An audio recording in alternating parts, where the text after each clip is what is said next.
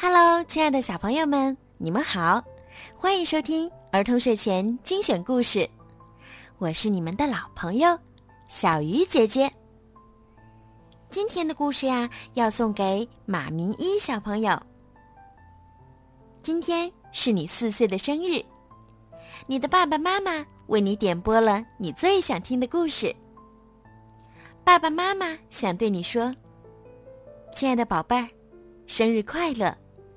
爸爸妈妈爱你，谢谢你来到我们的生命里，给我们带来无限的快乐与甜蜜。在这个幸福的日子里，祝愿小宝贝儿像小马一样健壮，像小苹果一样漂亮，像小月亮一样开心。好啦，现在让我们一起来听今天送给依依宝贝儿的故事。冬天里的弗洛格。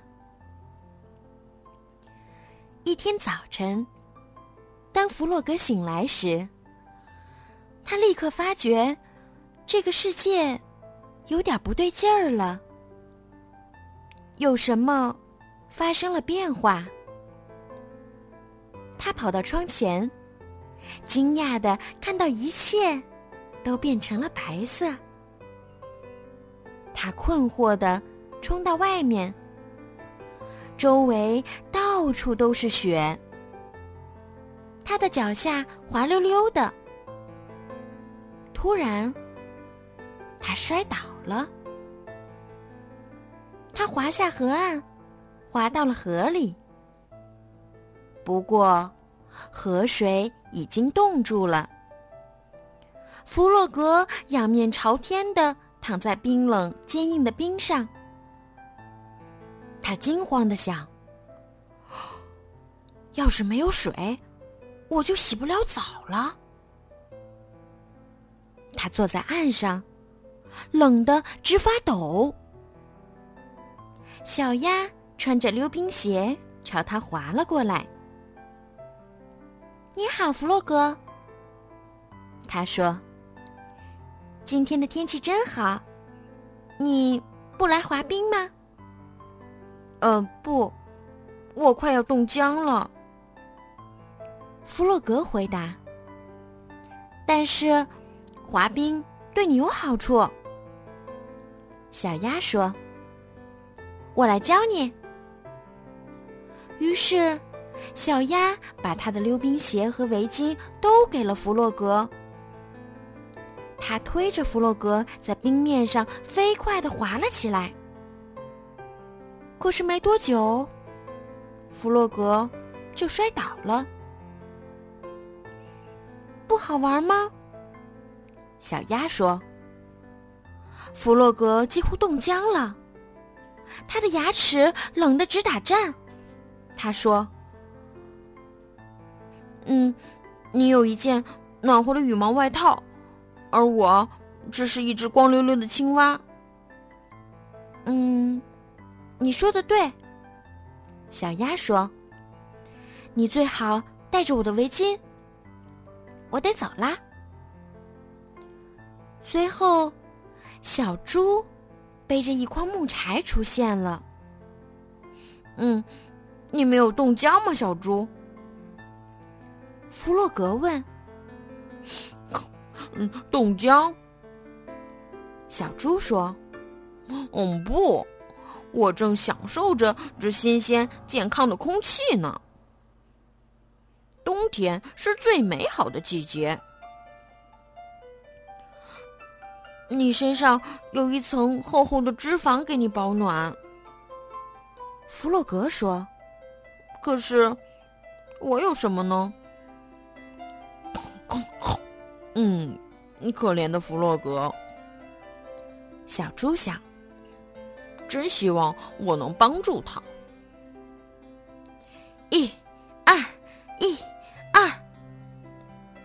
野兔跑了过来，他正在雪地里跑步。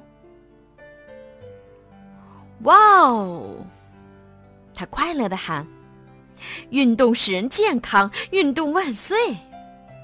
为运动欢呼三声。野兔突然停住了。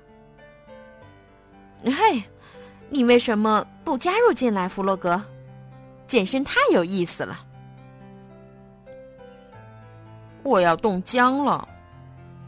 弗洛格说：“你有一身好皮毛保暖，可我什么都没有。”他伤心的回家了。第二天，朋友们邀弗洛格一起打雪仗，但是他完全提不起精神来。嗯，我要冻僵了。他小声抱怨道：“我只是一只光溜溜的青蛙。”然后，弗洛格拖着沉重的双腿，跌跌撞撞的回家了。那天剩下的时间，弗洛格都坐在炉火边上。梦想着春天和夏天，他烧光了最后一根木柴，炉火熄灭了。他到外面再去捡木柴，可是雪地里一根木柴也找不到。走着走着，他就迷路了。周围白茫茫的一片，他累坏了，倒在了雪地里。一只光秃秃的青蛙，朋友们找到了他。我要冻僵了，弗洛格低声说：“赶快！”野兔说：“他们小心的把它抬回家。”放到了床上。野兔送来木柴，生起火。小猪熬了一碗热乎乎的、有营养的汤。小鸭给弗洛格打气。在接下来的几个晚上，野兔给他们念春天和夏天的好听的故事，而小猪。在为弗洛格织一件温暖的双色套头衫儿。弗洛格很享受朋友们对他的关爱，能在床上过冬，真是太美妙了。弗洛格完全康复了。这天，他终于可以起床了。没有羽毛，没有脂肪，也没有皮毛。但，穿着新的套头衫的弗洛格，迈出第一步，走进了雪地里。怎么样？野兔好奇地问。很好，弗洛格勇敢地回答。就这样，漫长的冬天过去了。一天早晨，当弗洛格睁开眼睛时，立刻发觉有什么不一样了。明亮的光线从窗户照进来，他飞快地从床上跳下来，跑到外面。外面的世界到处都是鲜亮的绿色，太阳在天空中闪耀。哇！